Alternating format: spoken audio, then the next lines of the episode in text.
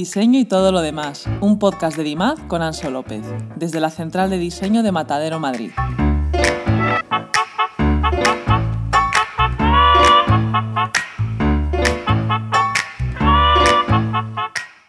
Joan Tubau es economista, cofundador de Cardinal, plataforma de formación sobre diseño de carrera profesional desde una perspectiva vital que persigue maximizar felicidad y propósito. Además, cuenta con una comunidad, Cardinal Club, en la que cada mes se reúnen, o más bien nos reunimos, para conversar alrededor de una lista de libros, películas o series, es creador de contenido y no es extraño verlo polemizar en Twitter, alrededor de todo tipo de temas, todos ellos vinculados a las decisiones que tomamos en el cotidiano y tienen fuertes implicaciones en nuestras vidas, el trabajo, la vivienda, el coche o la familia, por destacar algunos. Cada semana publica Capital, una newsletter o un podcast sobre la psicología del dinero, desde 2012 es profesor de economía en la Universidad Pompeu Fabra de Barcelona. Anteriormente ha sido copywriter en la agencia SCPF y también ha trabajado en marketing y consultoría.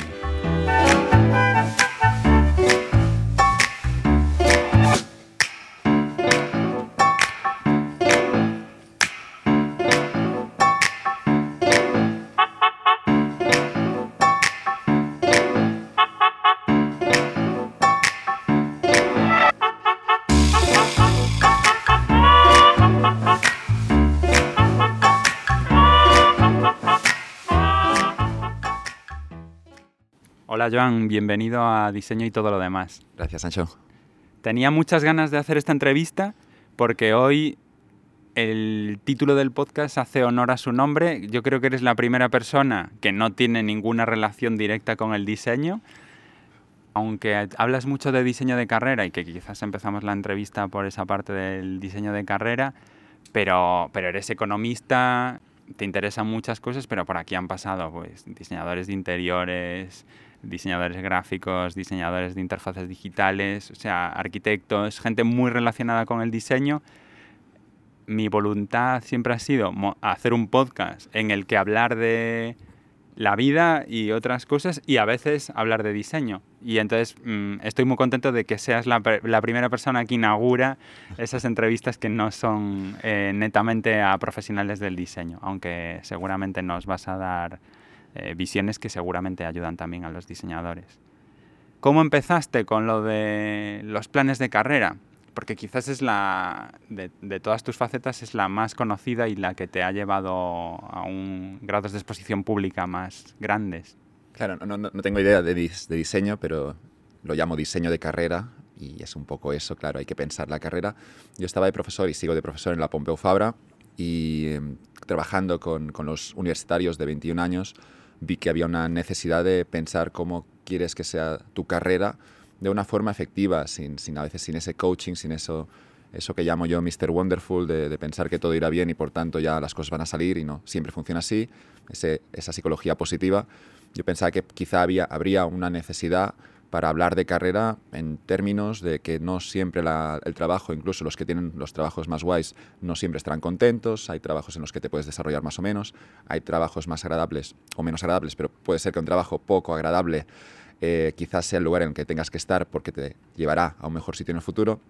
Y quería hablar de todo eso con los universitarios que entendía que recibían información muy sesgada e incluso a veces con una utilidad negativa, porque si a ti con 21 años te dicen no tienes que seguir tu pasión y siempre tienes que hacer lo que te gusta, creo que a los 30 la mayoría no estarán en un lugar en el que puedan decidir y en el que puedan seguir trabajando con su carrera de forma satisfactoria. Trabajé con los de 21 años en la universidad, la experiencia fue buenísima y después ya intenté ya ver un poco si podía sacar un producto al mercado, si podía trabajar con otros perfiles, pero bueno, también es curioso aquí porque sacas el curso, en el caso de Cardinal, pensando que lo vas a vender a los quien lo necesita más, ¿entiendes? Que son los universitarios, incluso personas de instituto de 16 años y te lo termina al final, la mayoría de los clientes terminan siendo eh, gente de 30 años que tienen buenas carreras, que están satisfechas, pero que a veces quieren dar un cambio y siempre tienes la sensación que estás un poco perdido. Me siento totalmente identificado porque creo que soy uno de esos perfiles que he descubierto gracias a Cardinal y a, tus textos y, y al, propio, al propio curso pues un montón de conceptos que te ayudan incluso cuando ya has llegado a algún sitio, si es que alguna vez, y esto nos dará para hablar también, si es que alguna vez se llega a algún lado. Y, y, eh, eh, es un poco filosófica la pregunta, pero ¿realmente se puede diseñar? ¿Hay alguna certeza en el diseño de carrera o, estamos regidos por, por, la suerte, por... Lo, poco que yo sé es que se pueden hacer dos cosas. Una es la introspección, es entender quién eres siendo honesto contigo mismo y, y pensar qué es lo que quieres que ocurra con tu vida y siendo aquí honesta en el sentido de que si quieres, por ejemplo, ganar mucho dinero, eh, tienes que entender que obviamente quizá tienes que trabajar muchas horas o que tienes que desarrollar ciertas habilidades y que no podemos pensar con eso del pensamiento mágico, ¿no? El, bueno, simplemente ser optimistas y creer que todo irá bien. Yo creo que hay una parte de introspección clarísima que, que marca tu carrera, si te conoces bien te ayudará, la gente que no se conoce bien, algunos trabajan muchísimas horas, lo harán todo bien, tendrán talento, pero no están en el lugar correcto y todo empieza porque no han hecho esa introspección de pensar que quizá debería estar en otro sitio, ¿no? Y todo, al menos a nivel de carrera, yo creo en diseño de carrera pasa lo primero para, para ser un poco, bueno, pensar un poco quién eres, qué quieres y cómo conectar tu trabajo con, con, tu vida luego, porque al final también el trabajo no es solo otra parte, una parte muy importante, pero es solo, hay otras cosas en la vida y hay que encajarlo todo. Y después lo, segundo que se puede hacer yo creo que son dar referencias, dar modelos mentales, ver en distintas situaciones un modelo mental o otro modelo mental puede tener sentido y eso también es lo que yo he intentado hacer, ¿no? Filtrar ideas, modelos para que obviamente que cada uno se coja el que quiera. Es decir, un ejemplo, eso que decíamos antes de que con 18 años te pueden decir que lo importante, bueno, ya, no, iba a decir que lo importante es participar, esto es una mentira que nos dicen cuando ya somos pequeñitos, pero que con 18 años lo importante es que hagas un trabajo en el que estés contento y sientas ya la pasión y obviamente eso genera expectativas que, que te terminas frustrándote lo que tienes que hacer con, con, 18 años, y eso podría ser un modelo, es vamos a buscar un trabajo en el que desarrollarte y con ese trabajo después, una vez te hayas desarrollado, quizá luego te gusta. Esto simplemente es, simplemente es un enfoque, podría haber otro, pero sí que me gusta plantear distintos modelos que podrían ser, aquí desde psicológicos hasta económicos, hasta incluso filosóficos del sentido de la vida, y con esos modelos luego tú entiendo que puedes tomar mejores decisiones y al final también yo lo digo todo esto porque lo he vivido, me veo que con distintos modelos y aquí cada uno tiene que escoger los suyos, el de Farnham Street dice que es como una caja de herramientas y que él coge la que, la que se encaja en ese, la que en ese momento le funciona para ese problema, pero no deja de ser eso, ¿no? Él incluso lo dibuja con una caja de herramientas que lo, lo, que ocurre es que puedes tener distintas herramientas y esos modelos te ayudan realmente a decidir, a tomar una buena decisión en cuestiones tan complejas con tanta incertidumbre como es la carrera o, o tu propia vida. Algo que has comentado de pasada, de al final esto todo va de cómo vivir, ¿no? Claro. Yo te lo he comentado alguna vez en privado esto y a mí me parece el final casi cardinal una escuela filosófica porque más allá del plan de carrera hay un montón de aprendizajes sobre o un montón de referencias que te ayudan a, precisamente a eso. me imagino que no era tu intención, pero al final has puesto en, en, en, su lugar ¿no? el rol del trabajo respecto a la vida. O sea, al final el, el trabajo es casi como lo que estabas diciendo de los modelos mentales, pero para mí el trabajo es eh, pues la, una herramienta que te ayuda a vivir la vida que quieres vivir, ¿no? Eh, no, no, no, sé si lo compartes, si, si, tienes otra visión sobre esto, si en algún momento nos hemos vuelto locos con, con esto de seguir las pasiones, de que el trabajo... Yo he vivido mucho en, en, exposición al sector del diseño, a muchos diseñadores como muy obsesionados por su primer trabajo que fuera bueno y dejar pasar oportunidades, de aprender, de hacer cosas que igual no son tan relevantes, porque, porque ellos decían que ahí pues no, no tenía sentido, no se veían. Eh, hay una frase que me mata siempre que la escucho, que es que yo no aporto valor, en, que se, se oye mucho, no sé si tú la escuchas también entre tus estudiantes, en de un determinado ámbito que tú no aportas valores, en plan, ¿en qué momento nos hemos, eh, hemos caído en esta trampa? Claro, lo, lo, primero, lo de la filosofía es muy ambicioso y, y yo siempre lo, último que quieres hacer es, es, decirle a la gente cómo, cómo vivir su vida, porque ya tienes suficiente con la tuya, si es que ya yo soy el primero que obviamente tiene, tengo dudas y, y es con esta cuestión de, de, carrera, pero también de la vida, es hay que vigilar mucho, porque al final también uno, yo creo que todos sabemos, a veces el error es que quizás sabes y no te atreves a, a hacer algo que, que, tú internamente sabes que deberías estar en otro sitio. Pero si luego vamos, claro, a partir de aquí yo no creo tanto en el coaching, en una persona que te acompañe, que incluso que te dé consejos, y lo que hay es un modelo distinto, donde la persona se puede desarrollar, pero damos referencias, pero sin decirle a nadie lo que tiene que hacer, porque hay gente que quizá trabaja 80 horas y eso es lo que tiene sentido en ese momento de su vida, porque es lo que quieren hacer y es donde, donde son felices, y después habrá otro perfil que a veces, y de nuevo aquí es donde hay que ser eh, crítico con, con, uno mismo, ¿no? Pero a veces hay que ver, hay que entender que hay normas sociales que te pueden empujar hacia una dirección u otra y que te puedes encontrar que estás haciendo algo que quizás, si lo piensas, no, no quieres estar dedicando tantas horas al trabajo o a otra cuestión. ¿no? Y yo creo que aquí sí que todos deberíamos un poco analizar realmente si, si estoy trabajando más o menos de lo, que, de lo que realmente quiero en este momento vital. Y después sí que, sí que me lo encuentro ¿no? con, con universitarios, el, el, hecho de ese trabajo no, no, me aporta, pero joder, si eres el becario, ¿qué, ¿qué, quieres aportar? Si es que primero hay que desarrollarse, ¿no? Y hay ese error muchas veces también, sobre todo cuando se empieza, de, de nuevo, de, de, nuevo, yo creo que esto es culpa ya de, del sistema que, que, te hace creer que eres especial y te metes en un primer trabajo y ahí estás como que quieres incluso ir a ver al cliente, pero ¿no? si, llevas dos días aquí, ¿cómo vas a ir al cliente si todavía no confío en ti? Hay todas esas dinámicas que obviamente desde los 30 a los 40 años ya son obvias, pero con 20 años, porque tampoco nadie te lo ha contado nunca, hay, la gente se frustra, pero, pero es que es, es, lo normal, ¿no? No puedes, tienes que hacer esos trabajos eh, basura incluso al principio, en el sentido de, lo leía en un artículo, decía, la, forma de, enfocar cuando empiezas como becario en primer año es coge el trabajo que nadie quiere, hazlo lo mejor que puedas y con eso te vas a ganar la confianza de, tus jefes y a partir de aquí ya te van a dar cosas, pero hay esas relaciones que hay que construirlas en todos los sitios, pero también en el trabajo y que las cosas requieren tiempo, ¿no? Con seis meses, eh, un año, dos años, cuando tengas mi confianza, luego empiezas a ver los trabajos más divertidos y luego es cuando te empieza a gustar. Así que el sistema es al revés, no es que te guste al principio, sino que haces algo, lo sufres y cuando eres bueno, lo que suele ocurrir a veces es que como eres bueno, termina siendo más divertido y lo mejor de todo es que te pagan dinero. Pero estamos invirtiendo la secuencia. La gente quiere de algún modo ya empezar con algo divertido y yo creo que es al revés, ¿no? Hay que empezar con algo que se te da bien, lo haces lo mejor que puedes, te desarrollas, creces y cuando seas realmente no el mejor, pero uno de los mejores, te darás cuenta que quizá esto, esto es divertido ya y luego además te puedes ganar la vida con ello. Hay una cosa que me parece muy importante de todo esto que, que has comentado, es como el darse las oportunidades. No hemos entrado todavía en ninguna de las múltiples polémicas que normalmente generas en las redes. Una de ellas, que puede resultar polémico para mucha gente, es, yo te lo he leído alguna vez, que está bien pagar por un primer trabajo. O tomarse la inversión. Si, si no tienes opciones, como generarse esa primera opción de interés. Es verdad. Están pagando por másters y un máster a veces te da acceso a ese primer trabajo. Y el máster podría no aportar nada, pero te da acceso a ese mercado laboral.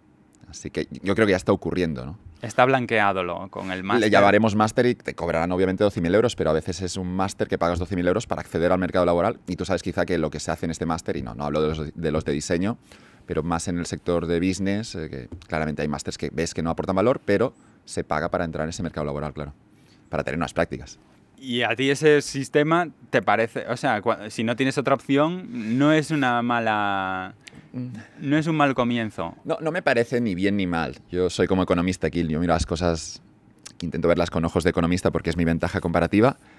Y hay unos principios que al final eso generan polémicas y en mi caso, por ejemplo, me va bien en Twitter porque siempre es divertido. Cuando alguien te ataca al final también te da publicidad.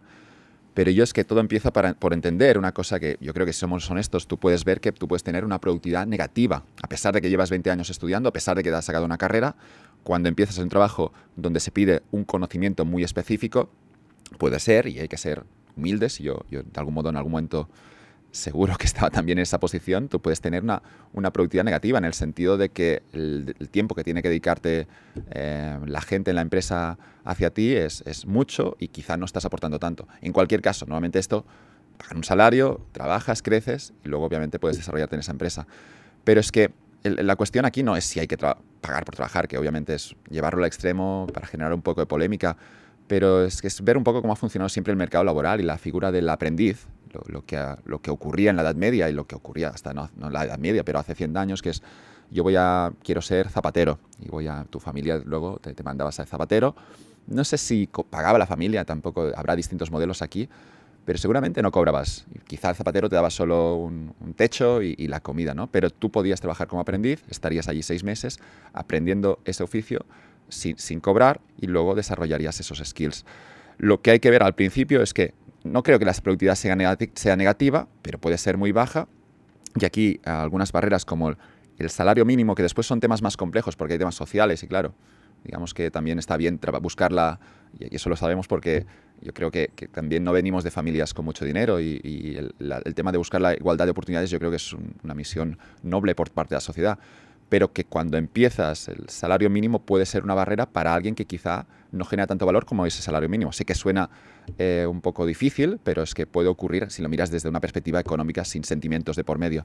Y luego, claro, puedes introducir estas barreras que eh, frenan, perjudican principalmente a quien está siendo en ese momento poco productivo, pero porque no tiene experiencia laboral, como son los jóvenes. ¿no? Hay un ejemplo ¿no? en la cocina del, del Bulli, el mejor restaurante que, que, había en el mundo, eh, la gente se peleaba, se peleaba por entrar allí y lo que les daba Ferran Adrià era, era de nuevo, era, podían dormir allí, tenían pagado el, alojamiento y, comían, pero no había incluso un salario, era, pero la gente quería trabajar allí porque entendía que estando en el, en el estarían expuestos a mucha gente con talento, verían cómo se trabaja en el mejor restaurante del mundo y se, daban, se peleaban, ¿no? Había el caso incluso, yo creo que fue Tony Segarra que lanzaron SSPF Academy, que hubo cierta polémica, porque SSPF Academy es divertido esto verlo ahora, luego sacaron el proyecto, hubo críticas y creo que los días lo cerraron, pero SSPF Academy lo que quería hacer era pagas 10.000 o 15.000 euros y puedes trabajar durante un año, dos años, que quizá eran un año, dentro de SSPF, una buena agencia de publicidad, y obviamente te vas a desarrollar. Claro, salió esto en las noticias y es vale, estás pagando por trabajar. Pero es que si lo piensas, seguramente estar en un año en SCPF era mejor que hacer cualquier eh, máster en, en, publicidad. Pero, claro, digamos que puede ser difícil de entender y obviamente yo entiendo también las críticas y en ese momento en SCPF decidieron también por la crisis de reputación que podía generar y perder clientes, cerraron ese proyecto. Pero no deja de ser una idea buena. Es decir, estás pagando por un máster, se acepta en la figura del máster, se acepta que las prácticas te van a pagar por debajo del salario mínimo porque lo vamos a llamar prácticas, pero hay un poco esa hipocresía de la sociedad. Mira, es que si eres joven, no hace falta cambiar los nombres. Vamos a entender que lo importante es desarrollarte y cuando, cuando estás empezando es que el salario tiene que ser bajo porque no estás aportando tanto valor. Y nada, yo creo que, que, sí, animar a la gente a, bueno, cubriendo los mínimos de buscar ese sitio en el que se desarrollen más, que no siempre es el sitio en el que te pagan más. Aquí hay otra cosa que quería hablar contigo que también has mencionado y quiero rescatar, que es el origen. Siempre he visto a las personas que vienen de familias más acomodadas o con más bienestar económico tener más independencia o libertad a la hora de elegir sus primeros trabajos, ¿no? Claro. Y tú hablas muchas veces de, la opcionalidad, de la exposición positiva, de darse eh, posibilidades. A veces es difícil cuando lo que necesitas es ingresos, porque los que tu familia te puede proporcionar no llegan para, un inicio de carrera y demás. Y en cambio, y, a dónde voy y a lo que quiero hablar es cómo influye, o sea, quizás eh, tú en tu comienzo de carrera hiciste un montón de trabajos distintos, probaste un montón de cosas, desde eh, copywriting a escribir, o sea, periodismo eh, más tradicional. Eh, te diste un montón de opciones, seguro que te diste más incluso, y, y probaste, ¿no? ¿Lo hubieras hecho si no tuvieras la necesidad quizás de encontrar un trabajo o si tuvieras suficiente dinero o tu familia tuviera suficiente dinero. Hay un condicionante que a veces la aproximación es distinta. Yo creo que aquí el dinero hay que entender que te compra libertad de movimientos, te compra tiempo, te compra tranquilidad y lo puedes ver muy bien con, gente con mucho dinero que pueden explorar más. En el buen sentido, ¿eh? no, no lo digo como algo negativo, explorar es genial, y es una ventaja brutal el hecho de poder explorar durante dos, tres años qué quieres hacer sin la presión de que esto tenga que funcionar porque sabes que estás cubierto por tu familia, es claramente una gran ventaja eh, de las familias con dinero. Eh, claro, no sé, yo creo que aquí también habría que hablar del sistema de becas, de, si hablamos de la, de la igualdad de oportunidades, habría que intentar de algún modo asegurarnos que, que, no es solo ir a la universidad, sino hay ese segundo factor que es cuando sales de la universidad, cómo gestionas tus apuestas, sobre todo en esos años tan importantes que son los primeros trabajos. En mi caso, yo lo que tenía claro era que quería el, máximo número de opciones, quería probar el máximo número de cosas. Tenía claro al mismo tiempo que, bueno, que mis padres no eran ricos y que yo podía trabajar por los veranos, pero luego, si, tengo, si las prácticas me pagan cero o tengo que pagar por las prácticas, claro, tenemos ese conflicto, ¿cómo lo solucionamos? Claro, hay quien crea más en un mercado y en el sueño americano y todo eso, te dirá, bueno, tú trabajas por las tardes y por las mañanas lo que ganes trabajando por las tardes lo, lo pagas a esa empresa para que te deje trabajar allí, ¿no? Sería el SCBF Academy, que es un poco una locura, ¿no? Yo creo que tampoco estoy tanto en el sueño americano ah, en, ese, en, ese, en ese extremo. Pero sí, yo, creo que hay que intentar, yo creo que cada uno tiene que darse cuenta de que es bueno, sobre todo cuando empiezas, que al final tampoco sabes nada, incluso los 30 años, que sigues también, puedes seguir perdido, eh, que la libertad a nivel de probar muchas cosas es una buena manera de encontrar tu sitio y vas, vas simplemente moviéndote, pero eso pasa por tener ahorros, eso pasa por, por, por, darte una posición que no es tanto a veces tampoco que necesites mucho dinero, también puede ser eso que decíamos del fuck you money, una cuestión más espiritual, de, de estar cómodo, en un sentido de también minimizar, bueno, tener unos gastos, intentar tenerlos no muy altos. Aquí hay un ejemplo, es decir, yo cuando con 22 años todos mis compañeros de promoción empiezan a trabajar con salarios de unos 2.000 euros al mes y obviamente se pueden independizar en un piso compartido, que es algo muy divertido, yo decido que no, no haré eso porque simplemente no quiero explorar y ese explorar tiene un coste. Ese coste era que tenía que seguir viendo con casa mis padres, cuando ya podía trabajar en el mercado y me apetecía obviamente independizarme.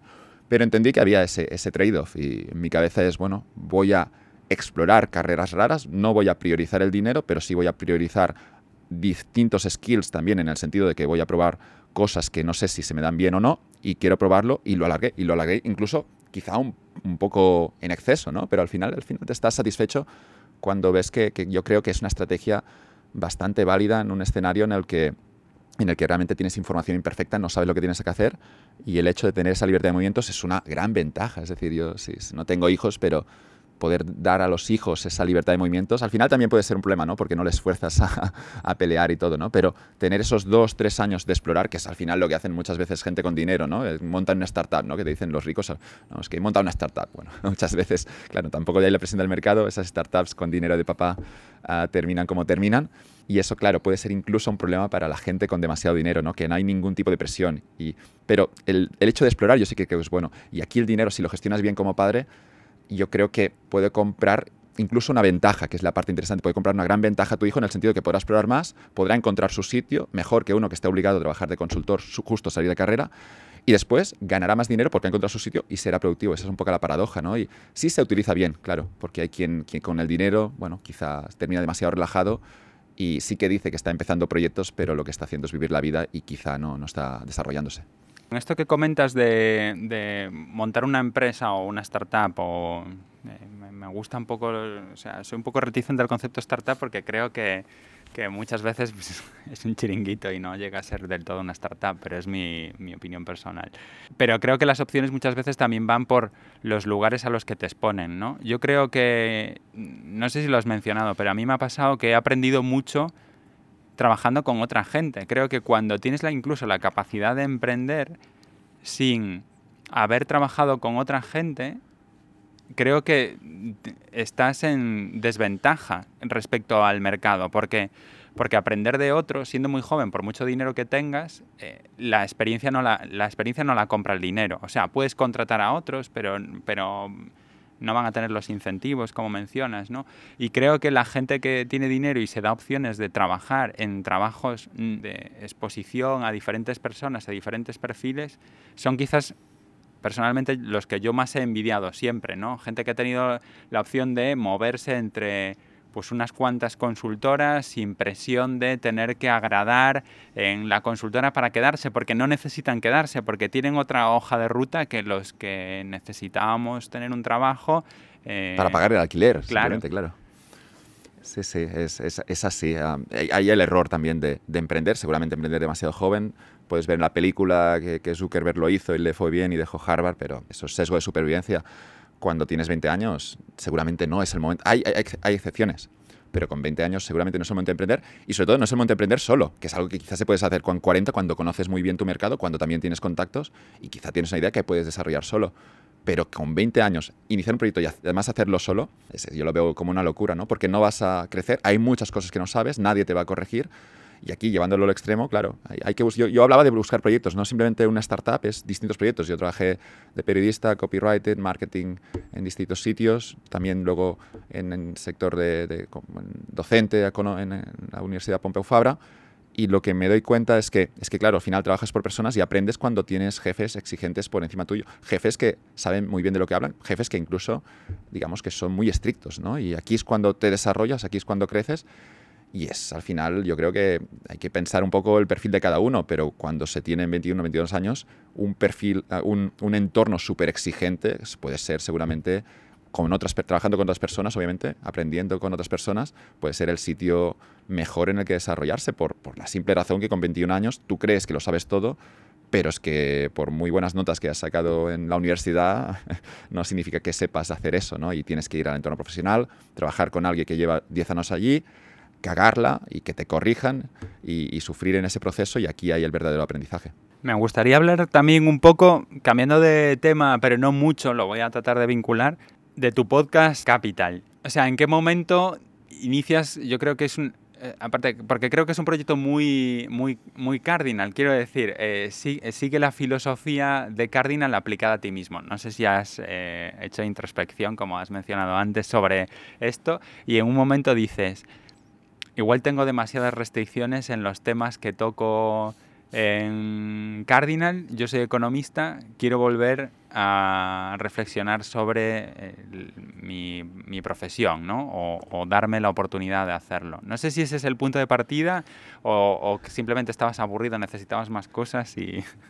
El punto de partida en mi caso ha sido siempre la curiosidad, pero la curiosidad pasa por tener la libertad de movimientos de poder perseguir esa curiosidad. Lo intuí aunque no le puse palabras cuando ya tenía 21 años, 22 años, cuando estaba pensando qué carrera hacer y decido ser periodista económico, que era una muy mala decisión a nivel de, que el, bueno, el periodismo sigue hundiéndose. Pero bueno, quizá habría alguna oportunidad, pero intenté durante seis meses, un año, de intentar escribir textos aprovechando mi ventaja de que sabía cómo funcionaba o que entendía que, que un poquito de economía pero, pero claro, no sé, el, proyecto Capital es que es, mi curiosidad, me, apetece, no es tanto de...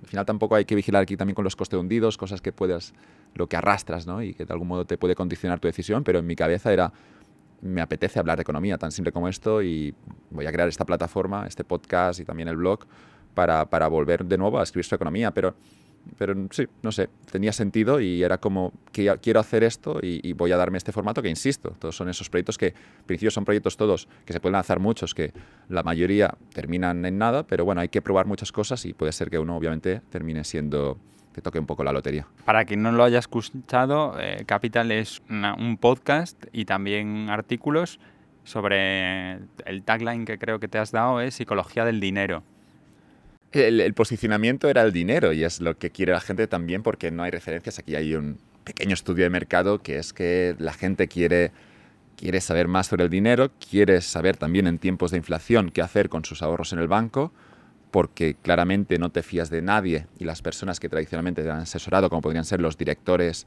de tu banco, eh, digamos que tienen un historial no precisamente del todo bueno en la venta de algunos productos eh, poco honestos y la gente con razón, porque la gente racional no se fía de nadie, ¿no? Y tampoco se fía obviamente de una expansión o de un cinco días porque está claro quiénes son los, los, los que pagan la publicidad allí. Pero claro, claro, yo en mi cabeza es, bueno, voy a dar una voz independiente, voy a hablar de dinero intentando minimizar el conflicto de intereses. Obviamente yo también tengo mis ideas y voy a estar sesgado, pero voy a simplemente compartir ideas sobre cómo ahorrar, cómo invertir. Y eso después me lleva, siguiendo con esa curiosidad, que un día voy a un evento donde hay una traductora de Selman Cira, que traducía, tradujo y sigue traduciendo a Tolstoy. Me, encanta lo que cuenta y digo, esto no está conectado por el dinero, pero voy a, invitar a, Selma al podcast porque me encanta cómo habla de la vida de Tolstoy y con la pasión con la que vive toda esa obra. Claro, ¿es el dinero Tolstoy? No, es más sobre la vida, es sobre los errores, es sobre la insatisfacción de no vivir la vida en su plenitud, pero claro, todo se puede conectar con el dinero y yo creo que sí que es cierto, ¿no? Que a veces se te, se te va un poco el foco, pero yo también, si alguien tiene cualquier proyecto, yo creo que esto de poco dejar de perderse en el sentido de que me interesa esto y me desvío para allí, siempre tiene esa connotación negativa, ¿no? Si, si yo soy difuso, si me pierdo, socialmente es como eso es malo. Yo lo entiendo en un contexto de carrera en el que puedes experimentar y en el que estás posicionado en un lugar correcto, el hecho de, de, de, investigar, de, indagar por distintos sitios, de perderte, no es malo porque te trae luego a sitios que tú no tenías controlados y que a veces son mejores. Me parece un gran consejo. Creo que además vivimos en un momento demasiadas recetas, ¿no? Como hay como mucha gente diciéndote lo que tienes que hacer para tener éxito. Y entonces, pues en un momento que tú quieres, yo reconozco que a mí me ha pasado autocensurarme, ¿no? O sea, no voy a comparar, o sea, eh, no se me ocurriría,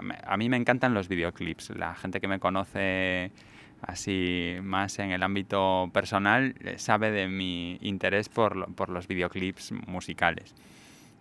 no se me ocurriría mezclarlos en mi timeline de Twitter, por ejemplo, porque, porque digo, bueno, pues la gente, pues yo qué sé, seguro que espera, los que me siguen, que ponga, comparta referencias interesantes de diseño o tal, y, y es como meter un ruido, ¿no? Pero al final es lo que dices tú, los, intereses son los tuyos y, y hemos vivido demasiado condicionados por ese entorno que mencionabas antes, que te dice lo que tienes que hacer, que además siempre hay alguien con la como dando esa autoridad diciendo eh, eso, ¿no? Yo creo que tu libertad es de eh, yo voy a hacerlo porque me apetece. Puedes estar muy encasillado y, y, eso es bueno porque te generas esa marca personal y si Ancho habla de diseño, y cualquier cosa que digas, obviamente me interesa tu parte como experto en diseño, pero si luego me dices tu opinión sobre un videoclip es que incluso me interesa más. Y eso yo creo que es la razón por la que funciona también Twitter frente a otras redes sociales, porque lo que ocurre en Twitter, no sé, por el formato de la plataforma, pero es que en principio tú tienes tu, no sé si línea editorial, pero hablas de los temas de los que conoces,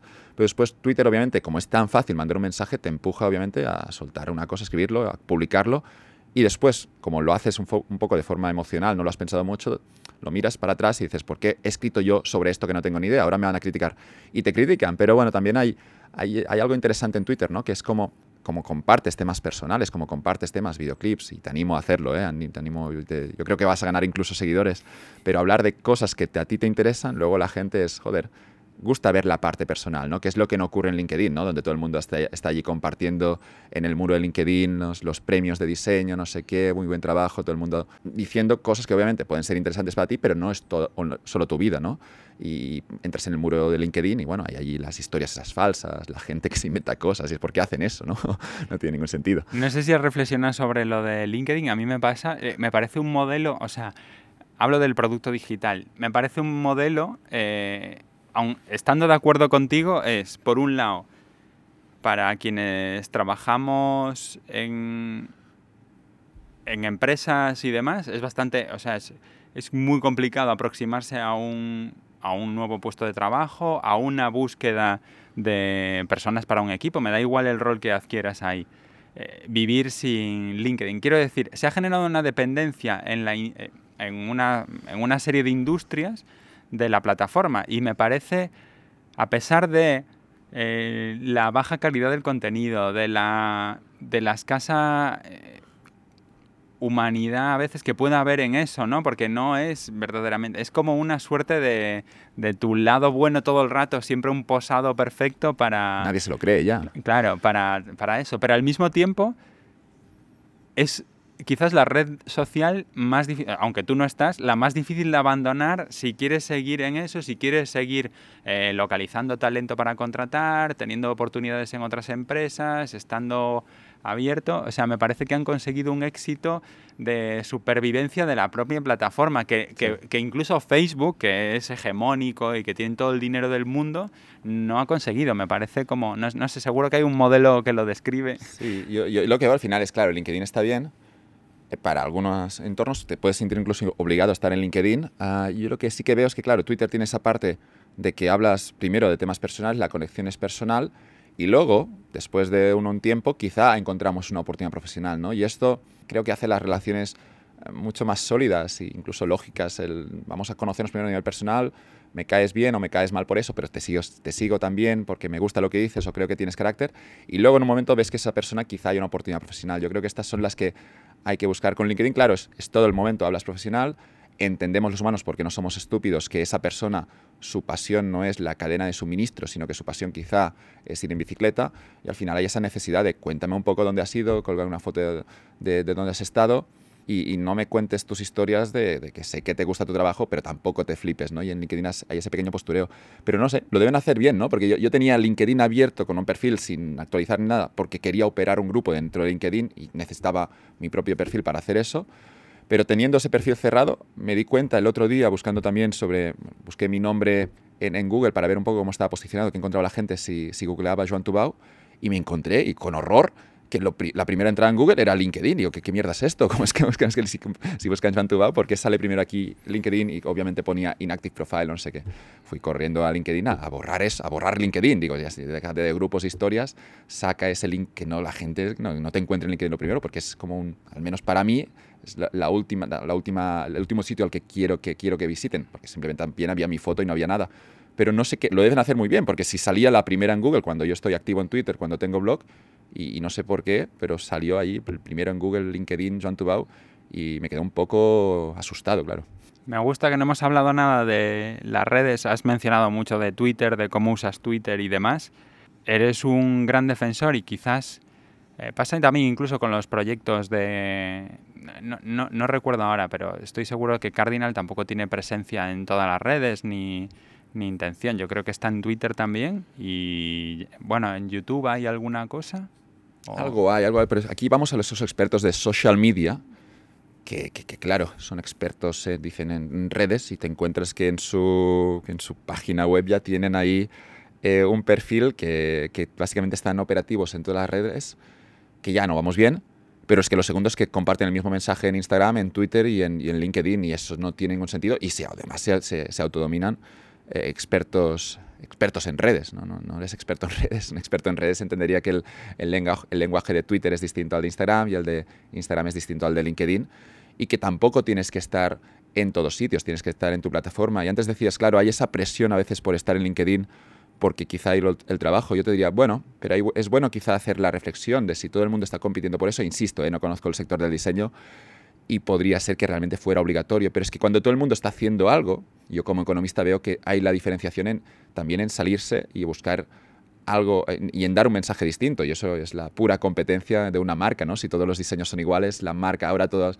lo decíamos ayer, ¿no? Que si toda la gente tiene la misma página web, si todos los logos se parecen un poco, el que haga el logo distinto, obviamente hay un riesgo, pero tiene una gran ventaja que es que puede diferenciarse, que es lo que se busca siempre. Y eso pasa con las marcas, pero también pasa con las personas y sus redes sociales. Así que si algún diseñador que está en LinkedIn y que siente que tiene que estar en LinkedIn para encontrar trabajo, siente un poco la sensación de que no debería estar allí, yo le animo a, cerrarlo y a ver si, si puede venir el trabajo por otro sitio. Insisto, podría ser una buena estrategia porque si todo el mundo está allí, seguramente tú tendrás más diferenciación si encuentras otro sitio eh, que esté menos, sí, con menos, con menos densidad de población, claro. Con este Joan más auténtico de recomendándonos cerrar las redes. Bueno, vigilad, yo no quiero recomendar a nadie porque vamos ya con esas recomendaciones que simplemente piénsalo si lo está haciendo por presión social. Claro, desde luego, cuanto más, en mi caso yo me he salido de un montón de redes y al final ganas un montón de tranquilidad por, por el hecho de no tener que pensar qué publica. Claro. Yo siempre he creído mucho en que el contenido no puede ser el mismo, pero es que tener que pensar contenidos distintos para los que lo gestionan bien me parece como eh, demasiado demandante. Es muy exigente tener que estar pensando eh, incluso aunque tengas una mentalidad, a mí me pasaba mucho con Instagram. Yo me considero una persona bastante visual, creo que puedo generar contenido visual interesante. No soy ni un gran fotógrafo ni, ni un gran creador de visuales, pero podría poner contenido relevante. Pero, pero, pero cuando no te sale, cuando lo tienes que pensar, creo que puede llegar a ser un, una barrera. Creo que es mejor, eh, si, si, te está eh, eh, causando esa, esa, presión, es mejor no, liberarse de la carga y si quieres crear algo, pues lo creas y en tu mundo no lo tienes por qué compartir con nadie. Sí, pero el error aquí también es querer crear demasiado contenido o querer estar en todos sitios. No, no puedes. Es mejor aceptar tus limitaciones. Voy a hacer un tweet o voy a hacer una foto o voy a empezar un blog pero no tienes que estar en todos sitios y, insisto, eh, yo, yo, veo clarísimo el error aquí de, compartir exactamente el mismo mensaje en esas páginas web de esos expertos en, en, redes sociales que además ponen su nombre como si fuera un logo ahí, se compran su dominio y si te llamas Antonio Pérez, haces que la A y la P se junten como si esto fuera una marca, como si fuera Roger Federer. No, no pasa nada, joder, es que también con la marca personal, todo el mundo aquí marca personal, ¿no? Claro que tienes, claro que tengo yo una marca personal, claro que la tienes tú, Ancho, y con el podcast quieres reforzarla y quieres darte oportunidades pero también nos flipamos con esto y déjate de marca personal, es la reputación de toda la vida, es la reputación que tenían nuestros padres, nuestros abuelos en el mercado laboral y una buena reputación empieza primero de todo eh, por, por, trabajar bien y hacer, hacer bien tu trabajo. Así que un día escuché un día en todo esto de discusiones de carrera y marca personal, era consejo que decía, hasta los 35 años no toques tu marca personal, no hagas nada, pero no abras ni una web, no, no, te, no te abras una web con 20 años diciendo que eres, eres único y especial porque todavía estás en desarrollo. Y lo que decía este, este, consejo es con 35 años, luego si quieres, cuando ya has trabajado, haces ya marca personal. Yo no lo he seguido este consejo, yo, trabajo marca personal y he creado contenidos desde seguramente hasta los 22, 23 años, estoy ya creando cosas. pero entiendo que es un consejo que a veces puede tener sentido para mucha gente que se ve como forzada incluso a participar en este juego, de diferenciarse, de, de, de darse autobombo, de, de, crear contenidos cuando a veces tampoco se tiene nada que decir, lo fuerzas y te encuentras en un escenario en el que obviamente el mercado te ignora y es, y es duro, pero bueno, tienes esa página web ahí con ese logo y, y, su nombre como si fuera esto una marca. Y yo creo que la gente se está, se está flipando en ese sentido, de nuevo, por los malos consejos de muchos expertos en este, en este tema. Pues si te parece, llegados a este punto, vamos a pasar a la segunda parte de la entrevista, las preguntas aleatorias, y que seguro que nos da espacio para, para seguir profundizando en estas cosas más personales. Empiezo con la primera. Dale. Si la vida durase 400 años, ¿qué carreras profesionales te habría gustado tener? Uh, bueno, estamos. Es que, también hablándolo con un amigo el otro día, era, pensaba, digo, claro, es que el problema de la vida es que es cortita, ¿no? Vives 90 años. Pero es que si vivieras 400 años, yo creo que se, seguiría apareciendo. Al final llegas al final y dices, joder, esto se ha hecho corto. Es, es, siempre hay necesidad de hacer más cosas, siempre te quedas con ganas y esto ocurre tanto si vives eh, 80 años como si vives 2000 años. Al final llegarás y dices, joder, quiero, quiero más, quiero vivir más. Eh, con las carreras, claro, es, yo creo de nuevo, insisto con la curiosidad, a buscar cosas que a ti te llaman la atención, donde también aquí te puedes ver competitivo, hay que ser honestos, y hay cosas que a mí quizá me gustan mucho, pero que no puedo desarrollarme profesionalmente. Me gusta mucho ir en bicicleta, pero no voy a correr nunca el Tour de Francia y lo acepto y, claro, no, no, no, está, no ha sido traumático, pero hay veces en este entorno actual que parece que mucha gente como que no quiere aceptar que una carrera que quizá les gusta, pero que no tienen las habilidades, nadie les ha corregido, sus padres les han dicho que lo siguen intentando, la sociedad también te empuja a luchar por tus sueños y aquí a veces te autosaboteas como intentando cosas que claramente dedicarás mucho tiempo, pero después no, no, te, van, no, te van a, no van a resultar. No sé, a mí siempre he seguido siguiendo con la curiosidad, entro en economía, me encanta lo que hago, lo veo desde el primer día, obviamente por suerte, no, no fue una decisión muy consciente. Seguía a un economista que era Sala Martín, lo escuchaba por la televisión con 16 años, luego sigues a ese, a ese economista carismático, te gusta lo que dice, entiendes que, que tú también tienes que tomar una decisión profesional y yo en ese momento me meto, intento entrar en una buena facultad de economía, las cosas veo claramente el primer día que me gusta y ya me desarrollo por ese lado, ¿no? Pero es siempre buscar la curiosidad, que no tener también, también de nuevo estar encasillado, ¿no? Si yo estudio esto, tengo que hacer esto. He intentado que en mi carrera estudie economía, pero ahora me interesa la parte del marketing o me interesa la parte del copywriting, pues me interesa escribir, me interesa el periodismo. He ido persiguiendo un poco, de nuevo, con esa restricción de, que decíamos antes de los niños, de, los, de la gente con mucho dinero, la gente que quizá no tiene tanto dinero y obviamente no puede explorar tanto, intentando siempre darme la máxima libertad para explorar y ver el máximo número de carreras, pero tengo curiosidad por el periodismo, tengo curiosidad por el, por el marketing, tengo curiosidad por el diseño, pero creo que no se me daría bien, por tanto prefiero hablar contigo y que me cuentes las cosas y disfrutarlo, pero no ser especialista en diseño, pero me gustan muchas cosas, me gusta escribir, me gusta la economía, me gusta también el arte de vender, aunque tampoco me considero un buen vendedor, pero me gusta la ciencia de cómo influenciar, de cómo persuadir, y aquí eso te lleva a muchos sitios a nivel laboral, pero, pero que podría hacer mil trabajos. Pero insisto que también como economista que soy, yo creo que estoy bastante limitado, ¿eh? que no, no, creo que tenga muchos skills, no podría, ser, no podría hacer trabajos manuales, soy, soy, no sé dibujar, no sé, no sé, se van a hacer muy poquitas cosas, pero sí que hay esa, la parte de economía, de escribir, de publicidad, que me gusta muchísimo. ¿Para qué estás ahorrando y por qué?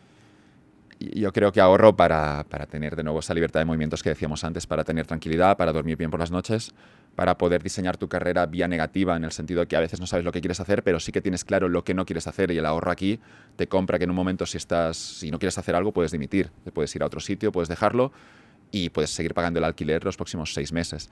Yo creo que el ahorro es importante para eso y lo vemos en el mundo occidental, ya no solo en España, que también a ver, los salarios pueden ser bajos y es difícil ahorrar, pero ves incluso en países más ricos que, tienen salarios muy altos y la gente no ahorra. Yo creo que es un error. Creo que el ahorro, incluso en contexto de inflación, pero bueno, vamos a decir que, que puedes ahorrar y al menos puedes cubrir la inflación, se ve, aunque tampoco es tan, tan fácil. Ahora, obviamente, hay la duda de dónde, dónde meter el dinero y no perderlo, porque la inflación es, es un impuesto, de algún modo sí, es un impuesto oculto ahí que, que no, del que no puedes escapar. Pero lo que ocurre es que, es que yo siempre he tenido claro que si tengo dinero en el banco, controlo un poco más mi, mi, mi destino y, y, es la única razón ya para ahorrar, es, es tener, tener esa tranquilidad, esa, esa, paz mental de que si mañana no estoy contento puedo dejarlo y, el dinero lo que me da es tiempo. Puedo estar seis meses, un año, dos años. Habrá alguien muy rico que quizá puede estar diez años explorando. Hay que vigilar quizá de no pasarse con el margen, pero en mi caso yo vivo mucho más tranquilo sabiendo que si mañana quiero cambiar algo lo dejo y ya voy a buscar otra cosa y el dinero me, me da ese margen, ese, esa libertad de movimientos. Muchas veces cuando tienes demasiado margen eh, es malo, claro. y, y te das mucho tiempo, puede que resultes totalmente, inu- o sea, que tu exploración sea totalmente infructífera. O sea, si en el camino encuentras algo que a lo que da sentido que puedes hacer y tal, eh, cobra sentido toda esa exploración, Claro. pero si no se, si no se da, quizás estás ahí como vigilar que no estés quemando rueda, ¿no? Que no te estés pasando de en la exploración, o no, o siempre explorar. No, no, yo también lo creo, que, que hay un exceso de exploración a veces y lo puedes ver en, en algunas vidas vacías de gente con mucho, mucho dinero, que puedes ver que al final puede terminar siendo una maldición el hecho de estar tan cubierto, de no tener que pelear por tu vida, de no tener que demostrar nada porque sabes que hagas lo que hagas, estás, estás cubierto. Eh, puedes ver en algunos perfiles que, insisto, después habrá gente que lo sabrá gestionar, pero hay personas de unos 20 años que, bueno, que obviamente no, no tienen ningún tipo de presión y esto les lleva al menos a no enfocar su carrera correctamente y eso les lleva después quizá a los 40 años de encontrar un vacío existencial, ¿no? Pero aquí ya nos vamos a la filosofía y ya es, claro, si la vida es lucha o la vida es pasarlo bien y estar cómodo, yo creo que es un equilibrio, ¿no? Hay que disfrutar de la vida y somos hedonistas, pero al mismo tiempo esa parte de la lucha es lo que da sentido y lo ves en un caso extremo, ¿eh? pero estamos, está, hay ese escenario de guerra en Ucrania y Rusia, la invasión, y puedes ver al, cuando habla el presidente de, Ucrania, que cuando salga este podcast no sé si seguirá vivo o ya se lo habrán cargado, pero en los vídeos que, en los que sale puedes ver que hay una determinación, hay un propósito en sus ojos, cómo habla. Está asustado un poquito, pero, pero al final también es valiente y sale allí hablando y, y, puedes ver que obviamente encuentra el propósito y es algo que es muy radical en este sentido porque es un escenario de guerra y te estás, te estás jugando la vida, pero lo que encuentras es que en las dificultades, y esto sería el libro de Víctor Frankl del hombre en busca de sentido, en el peor de los escenarios, como podría ser un campo de concentración, para un judío como era Víctor Frankl con los nazis, él encuentra su sentido en ese campo, en el sufrimiento, y aquí hay una serie de valores y de filosofía que es muy complejo describirlo todo, el libro lo cuenta de maravilla, pero que la vida es lucha, y que la lucha es lo que da el sentido, y, y de nuevo, alguien con demasiado colchón obviamente va a sufrir porque tampoco una vida demasiado fácil como podría ser con los humanos de Wally es una maldición y no, no, quieres vivirla. Incluso empatizas con esos humanos del futuro que tienen tantos recursos, que tienen una vida demasiado cómoda y no la quieres, obviamente. Y no sé si quieres, obviamente, ir con el presidente de, Ucrania a sufrir y a, y a, pelear, incluso a morir, pero lo que sí que tienes claro desde, desde España y viendo la peli de Wally es que tú no quieres ser ese humano del futuro porque, porque no tiene ningún tipo de propósito, aunque la vida para ellos obviamente es muy cómoda. Describe a un profesor o profesora importante en tu vida o alguien tanto dentro o fuera de las aulas, ¿no? Como que te haya... Yo creo que aquí todos tendremos maestros en, en la primaria, en la secundaria. Yo recuerdo maestro en primaria que, no sé, simplemente un curso con él, pero, pero que influencia, que te despierta tu potencial. Su nombre era Benito y trabajas con él y te, te muestra confianza cuando tienes 10 años, te cuenta cosas, te despierta curiosidad y todos esos maestros que hemos tenido en la escuela primaria, en la secundaria instituto, es también en todo este debate de la carrera, su labor es, es, es, importantísima, es preciosa. Y de nuevo deberíamos replantearnos si estamos tratando bien la educación, si estamos dedicando suficientes recursos, si estamos buscando profesores eh, con vocación como tuvieron nuestros padres y se pudieron beneficiar de ello, como tuvimos creo algunos de nosotros, pero nos, me lleva a plantear realmente si en el instituto ahora estamos valorando suficiente el trabajo del profesor, si les pagamos lo suficiente, si estamos buscando los mejores perfiles, porque claro, influencian muchísimo, condicionan tus elecciones, te dan confianza y yo, esa persona, en ese momento encontrarla, creo que fue en sexto de primaria, eh, no sé, al final siempre dejas una, bueno, queda, queda algo en ti y, y es, al final es, es, es una, una, suma de personas que, que configuran de algún modo eh, tu forma de pensar. Y luego mencionaba antes a Sara Martín, ¿no? yo encuentro a Sara Martín a los 16, 17 años, me, me obsesiono me obsesiono con, con, todo lo que ha publicado por, por, su, por su claridad, porque encuentro que la economía es fascinante, porque encuentro que la economía es algo divertido. Publicaba artículos en La Vanguardia, los publicaba con una frecuencia muy, muy baja, publicaba una vez al mes, salía también en un, programa de radio eh, de, Cataluña y salía una vez, creo que cada dos semanas, y lo escuchaba todo y lo leía todo. Y claro, yo estaba siempre impaciente para leer a Sala Martín y en ese caso también eh, leer todos esos textos y leerlos no una vez, sino dos veces en una de sus webs que tenía de, de Colombia como profesor, que creo que todavía estaba abierta, una web súper cutre donde estaban todos los artículos.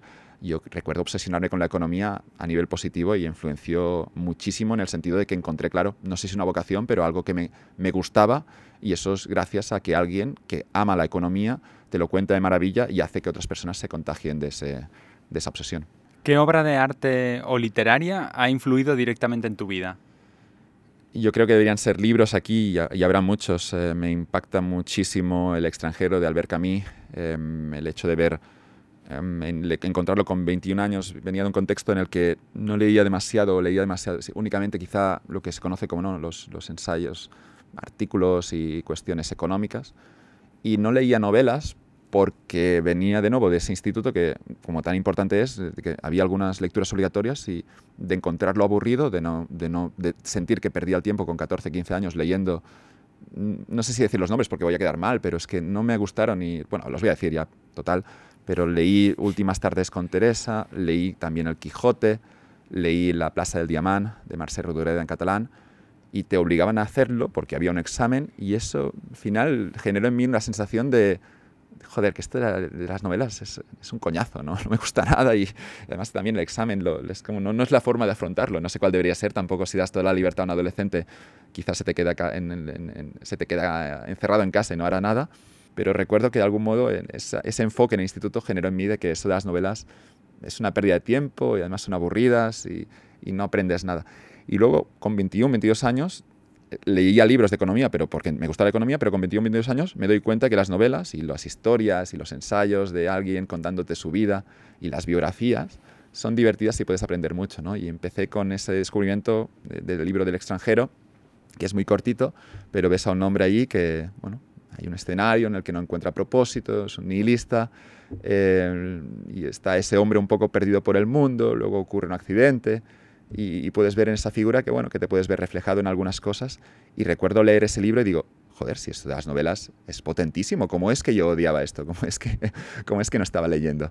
Y te das cuenta luego ya con 22, 23 y a los 30 años de que las novelas obviamente es, es una manera también de, de, bueno, de, de ver otras vidas, incluso de poder tomar decisiones. ¿no? Si lo ves en una novela, es una manera, la vida de poder ver las consecuencias de una decisión u otra, distintos modelos mentales, distintas personas. Insisto, aunque el objetivo de leer una novela tiene que ser simplemente la historia y pasártelo bien, la novela también te ayuda en esa difícil decisión de cómo vivir tu vida. ¿no? Y yo creo que fue eso, leer El extranjero, luego fui con La peste, luego encontré también a, a Dostoyevsky y, y, ya, de algún modo, es, ¿no? te cambian, te cambian la, la, forma de entender el mundo y, y, y obviamente te, te, ayudan también a tomar decisiones con tu vida. ¿Cómo sería, has trabajado mucho en Cardinal, eh, coordinas el, el, club en el que hay una serie de propuestas de lecturas, eh, ¿Cómo es la exposición positiva a, para, a la, a la literatura para alguien que no lee? O sea, ¿cómo se debería, por ejemplo, ¿cómo lo abordarías si tuvieras el reto de hacerlo en un en instituto, ¿sabes? ¿Qué, qué, qué, qué pautas seguirías tú? Es una buena pregunta. Yo creo que un club de lectura, claro, no sé, no, no tendría... Yo recuerdo, el, el, mi, mi, mala experiencia viene porque era obligatorio y, y, de nuevo, son lecturas que ahora he leído El Quijote, claro, y me ha gustado, y lo, lo he disfrutado, y es...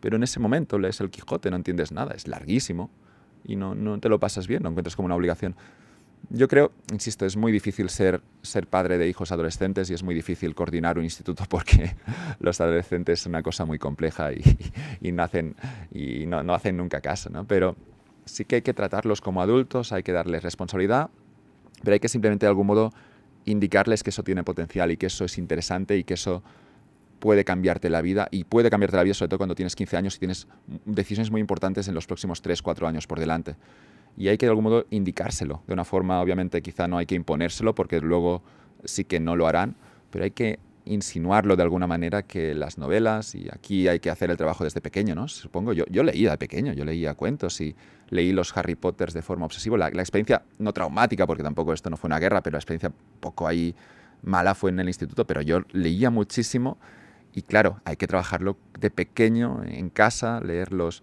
yo leí los Harry Potter, lo terminaba, volví a empezar, me fascinaba ese mundo, ¿no? Poder estar en Hogwarts y las aventuras de, de, Harry, es, precioso y lo sigo pensando hoy, es súper bonito cuando, cuando piensa en el poder de la literatura en los niños y lo que puedes imaginar, pero claro, en ese momento que es tan clave la adolescencia, no hay que imponerlo, pero hay que de algún modo indicarles a los adolescentes en un instituto de que eso tiene potencial y yo creo, no sé, un club de lectura podría ser una buena manera de aproximarse con unos libros que al final quien quiera que se lo lea y quien no que no participe, pero tener ese club de lectura con libros que de nuevo hay que encajar con el adolescente. Quizá eh, Últimas tardes con Teresa no era el libro que yo tenía que leer, pero habrá otros libros que seguro que gustan y el adolescente lo, lo, lo entenderá y será el primero que, que, se dará cuenta del valor porque es algo que, que, que es potente en todas las edades. ¿Qué saca tu vena competitiva? Últimamente muy poco, ¿no? Estoy cero competitivo se lo dije a mi novia y se, se puso nerviosa, ¿no? Como, que no tienes ambición, ¿qué pasa aquí? pero pero estoy, estoy poco competitivo. Pero eso, no, insisto, la, la, parte buena es, y hay una parte estratégica, es, no es malo, porque el hecho de no competir tanto te puede incluso diferenciar. Estoy compitiendo poco. Y cada vez cuando veo gente compitiendo me da mucha pereza. Es, joder, qué tíos. Y es como, mira, pues tú compite, pero yo no quiero competir. Yo sí que me interesa conocer gente, me interesa estar hoy contigo charlando, ayer cenando, hablar con gente, ir a sitios. Pero es que, claro, no, no intento no competir, ¿eh? sinceramente. No, no quiero competir con nadie. Tampoco nos vamos a engañar. Eso, hay un mercado laboral. Y yo, obviamente, de alguna manera estoy compitiendo de forma indirecta porque quizá estoy trabajando mi reputación, mi marca personal. Obviamente, tengo que trabajar los skills, tengo que desarrollar algo porque te pagan para hacer una cosa es que la palabra competición es que incluso ya me da como que es como que alguien está compitiendo y digo, joder, y como lo dice como súper orgulloso, digo, bueno, felicidades, pero no quiero competir en nada y me da mucha pereza. En cambio, he reflexionado mucho sobre, sobre la, la escasez de recursos, o sea, la, la, competición es una parte importante de la economía, o sea, sí. o afecta a muchas... No, es bueno y mete presión. El problema aquí es, yo creo que lo decía Peter Thiel, decía, hay que vigilar de no encontrar tu identidad en la competición, de no, de no reivindicar, que, que es bueno competir, ¿eh? y que todos somos humanos y peleamos desde que somos niños, eh, compites y si un juego no hay una regla, si no hay un premio, no, no es tan divertido. Y claro que estoy compitiendo de alguna manera, ¿no? Pero esa frase de Peter Thiel me gustaba, ¿no? De la gente que encuentra en esa competición a veces muy, muy extrema su sentido, ¿no? Y decía que esto podía llegar a ser peligroso, ¿no? De no definirte en la competición. Tienes que definirte en, muchas cuestiones y el trabajo puede ser una de ellas, pero quizá no tiene que ser la única. Y, claro, te encuentras en este escenario ¿no? de gente trabajando muchísimas horas, gente muy ocupada y obviamente como orgullosa ¿no? de, tener una agenda muy, muy apretada y te lo cuenta y perdonas que tengo, con, que le suena el teléfono, que tienen dos teléfonos y luego hablas, hablas luego con personas que le han ido muy bien y ves, te das cuenta de que incluso la gente ya con mucho, mucho dinero, cuando, ven a, cuando tienen delante a alguien que está muy ocupado y que presume de tener la agenda llena, se ríen un poco de esa persona. Es como, ¿pero qué, ¿pero qué me estás contando? Te estás intentando decirme que la agenda llena es algo positivo, pero a mí qué me cuentas. Y eso no lo digo yo, ¿eh? porque yo no tengo éxito ni nada, pero ves gente que tiene dinero, que le ha hecho muy bien la vida, que cuando esos perfiles de 40 años ultra competitivos, como tengo la agenda llena y a partir de aquí me reivindico, obviamente lo encuentran como, como una pequeña... Un, ridículo, ¿no? En el sentido de que eso, no es bueno. Hay el caso extremo de Warren Buffett, que se reía del... Creo que era eh, Bill Gates, que lo decía en una entrevista, que estaban los dos charlando, y decía, es que este hombre que tienes delante, Warren Buffett, que es de los más ricos del mundo, es que no tiene nada en la agenda, lo tiene todo, tiene agenda, y enseñaba la agenda y estaba, no había nada, tenía una semana entera que no había ni un solo compromiso, porque claro, Warren Buffett quiere darse ese tiempo, incluso con 80 años, quiere darse la libertad para explorar lo que le apetezca hoy, y si tienes demasiadas reuniones, eso te, lo, te va a joder esa parte de exploración, no solo de ahorro, sino que también hay que intentar mantener una agenda controlada al menos, hay que tener reuniones, pero tenerla controlada sé que no te gustan los consejos, yo me lo tomo como consejo. Estoy dando consejos, claro, es un poco hipócrita todo lo que, lo que se está diciendo, claro que hay consejos. Trato, Pero, yo trato de hacerlo, trato sí. de darme tiempo porque el tiempo es lo que te permite llegar a, otras, a otros lugares. Si solo te pudieses quedar con un medio, ¿cuál escogerías y por qué? ¿Arte, cine, literatura o música? Uf, no, no, tengo que escoger. Sí. sí. Pues, no sé.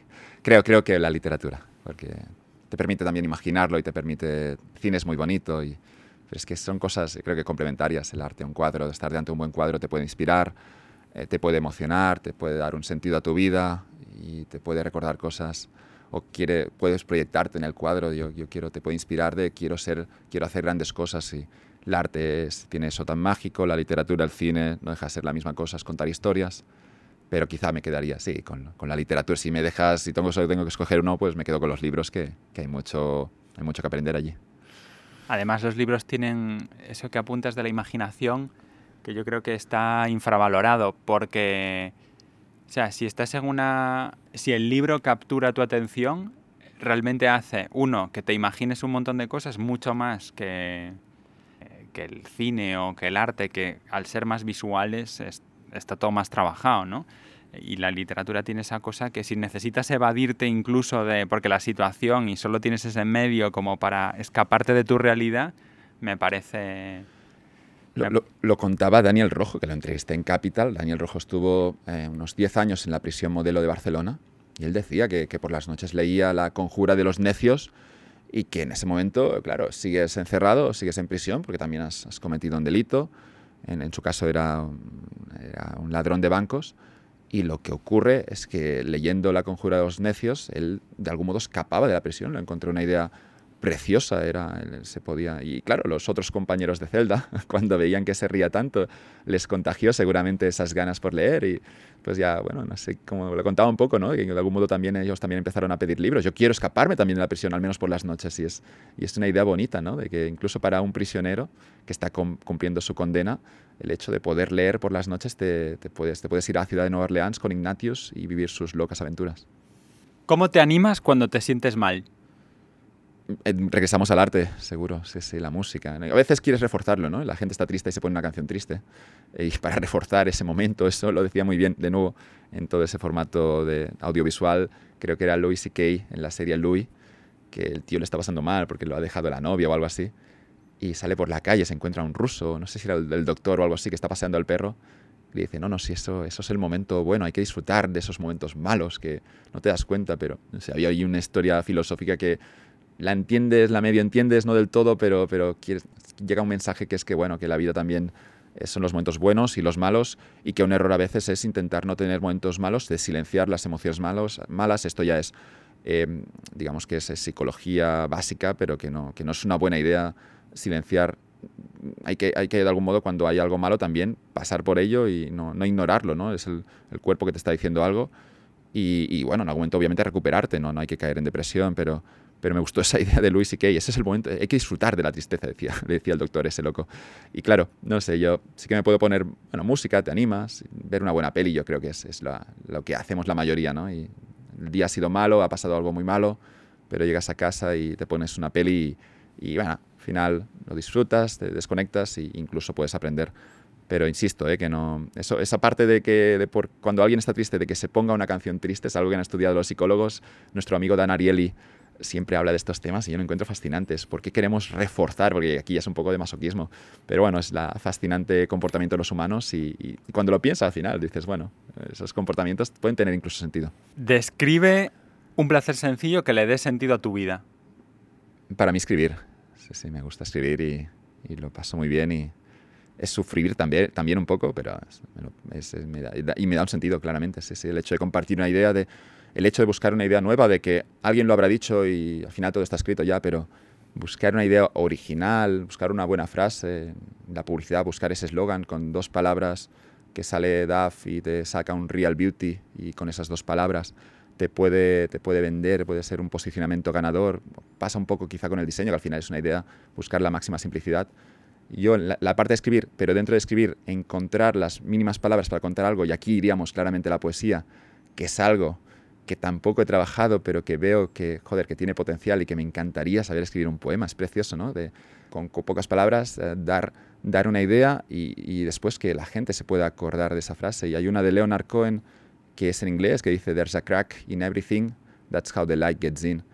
Y aquí con diez palabras te está diciendo que todos estamos rotos, que, que todos, que, que la vida es jodida, pero que al final que es la manera como entra la luz, ¿no? Y encuentras esas diez palabras, lo encaja en ese, en ese poema, que es una canción, te inspira, te da sentido, y obviamente Leonard Cohen, que también sufrió mucho en la falta de sentido, al final de, al final de su vida yo creo que, que estaba satisfecho con, con, lo que había creado, con lo que había vivido, y en mi caso el, placer es, es, escribir y buscar esa simplicidad, y incluso obsesiva a veces de encontrar las, esas palabras que, que puedas decir solo tú y que, y que salgan de tu interior. Hemos hablado, has dado durante la charla un montón de consejos profesionales. Después de decir que no quería dar consejos, claro. Sí. Eh, ¿Cuál ha sido el mejor consejo profesional que te han dado o que has recibido? Yo creo que aquí el de Taleb, que en uno de sus libros, hablando de exposición positiva, en el libro decía Go to Parties. Y ese Go to Parties yo con, creo que era con 19, 18 años, eh, lo subrayé eso, encaja con lo que quiero hacer, me gusta Taleb, Go to Parties. Pero ese Go to Parties era, era, era un buen consejo en realidad, era, no, no simplemente para que porque encajara con lo que yo quería hacer, pero lo que decía Taleb es que hay que estar expuesto positivamente, es decir, quizá no sabes lo que quieres, pero puedes estar en un entorno de desarrollo o estar en un sitio en el que ocurran cosas, ¿no? Y después en un fragmento memorable, creo que es del Cisne Negro, eh, Taleb dice de alguna manera que, la, primero de todo, que las oportunidades no son frecuentes, ocurren tres, cuatro veces en la vida, las buenas oportunidades, hay oportunidades en todos los días, pero las buenas oportunidades, los, las que realmente pueden cambiar tu, destino, ah, ocurren de forma eh, muy poco frecuente y aquí es bueno, según Taleb, estar expuesto a ellas, estar de algún modo en un sitio donde puedas identificarla. Tienes que obviamente saber que está delante, hay gente que quizá la oportunidad pasa por delante y no la ven, pero después también hay que tener de nuevo esa libertad de movimientos que decíamos antes, con el tiempo, una agenda relativamente en control, no libre, pero en control, y después también el ahorro. Y dice Taleb, es bueno tener esa libertad de movimientos porque cuando aparezca la oportunidad la ataques y saltes con todo y obviamente canceles cualquier otra cosa. ¿no? Si, aquí lo dice Kiyosaki en su libro Padre Rico, Padre Pobre, dice que el error de la clase media es que cuando realmente pasa la buena oportunidad, el hecho de trabajar las 50, 60 horas semanales, el hecho de estar pagando crédito, que sería lo contrario del ahorro, que obviamente necesitamos una casa y el formato que encontramos es la hipoteca y no hay otro si, si quieres ser propietario de tu casa. Pero dice Kiyosaki una crítica, creo que súper interesante la clase media, que es que su problema es que no pueden explorar tanto, como decíamos antes, y no pueden aprovechar buenas oportunidades. Taleb decía, claro, go to parties, esté estar expuesto positivamente, buscar esos accidentes que puedan cambiar tu, tu, vida, los cisnes negros, en este caso positivos, y vigilar con los negativos. Y ese go to parties lo traía después a vivir en una ciudad cuando tienes 20 años porque ocurren cosas, el hecho de, estar en una ciudad, de trabajar en un sitio, en una oficina con gente real, no trabajar solo. Nos iríamos de nuevo a esa parte del emprendimiento de estar expuesto a gente para poder crecer en el conflicto, pelearte con, personas, pelearte dentro de una empresa para sacar algo adelante, pero que en este conflicto hay crecimiento. Y Taleb decía algo así, ¿no? que puedes tener teletrabajo, podemos vivir en el pueblo, pero te vas a perder muchas oportunidades y nos animaba a vivir a ciudades, a ir a fiestas, a visitar obviamente museos y a estar expuestos a cosas que nos puedan cambiar la vida y lo interesante aquí es que no sabes dónde se esconde la oportunidad. Así que el go to parties al final lo que te está diciendo es intenta tener muchas apuestas pequeñitas de ir a esa fiesta que pueden ser dos, tres horas. No hace falta perder el tiempo, no hay que ir a una mala fiesta. Si ya intuyes que no hay nadie interesante, interesante no vayas allí. Pero lo que dice Taleb es haz muchas pequeñas apuestas pequeñitas con un downside limitado, muy limitado, perder dos horas de tu vida, pero tener muchas de esas apuestas, jugar muchos tickets de lotería con un downside, con un upside ilimitado, que tiene realmente conocer en esa fiesta, conoces a alguien que, te puede inspirar, conoces a alguien que puede cambiar tu carrera, y aquí es la parte de estar expuesto que, también viene de Taleb. Y la última, tengo curiosidad de esta, eh, me quedo con el Go to Parties quizás casi como mensaje de cierre, pero te pasas muchas horas en Twitter y tenía mucho interés en saber cuál es tu meme favorito y por qué. El meme favorito. Uh hay, todos, no sé, es que todos, todos los memes son míticos, ¿no? Pero últimamente me gusta mucho ese del, de la distribución normal, de la, como si fuera aquí la, la, curva del intelecto, ¿no? Como si esto del IQ, ¿no? Que dice, se dice en inglés, ¿no? Y que sale... Bueno, me, me gustó muchísimo un meme que, que, salía, se sale esta curva, meten siempre ya las caras del, del, del, tonto, del, que sería la clase media, y después de un, un tipo ahí con un cerebro súper desarrollado al final. Pero me gustó un meme que encontré que decía, en, la izquierda de la distribución normal, es decir, la gente que tenía el IQ más bajo, salía una chica ahí muy mona y decía beauty, no, decía em, I like beauty things, pero no tenía ninguna razón, no, sabía por qué, pero le gustaban. Luego en medio salía ahí alguien frustrado, el que ponen con la cara, con, con el llanto, pero luego una cara, una careta enfrente eh, feliz, ese frustrado del medio que al final ese meme mola porque los que normalmente tienen razón son los de la izquierda, los de bajo IQ, los de mucho IQ, pero el del medio decía beauty is an arbitrary standard, la belleza es un estándar arbitrario. Y luego a la derecha de todos había alguien que, como un filósofo, creo que metía a Scruton, que lo que decía es un párrafo, un párrafo muy largo, pero ese párrafo largo venía a decir que la belleza es importante por distintos motivos. Y él lo explicaba, a diferencia de la chica de la izquierda del, del meme que no, que no lo sabía. Me gustan este tipo de lenguaje y yo creo que es, es, es divertidísimo, claro. Pues Joan, me ha encantado charlar contigo. Se me ha pasado esta hora y pico que hemos estado charlando muy rápido. Muchísimas gracias por en esta visita expresa a Madrid a pasarte por, por la central de diseño y a venir a compartir al podcast. Gracias a ti, Ancho.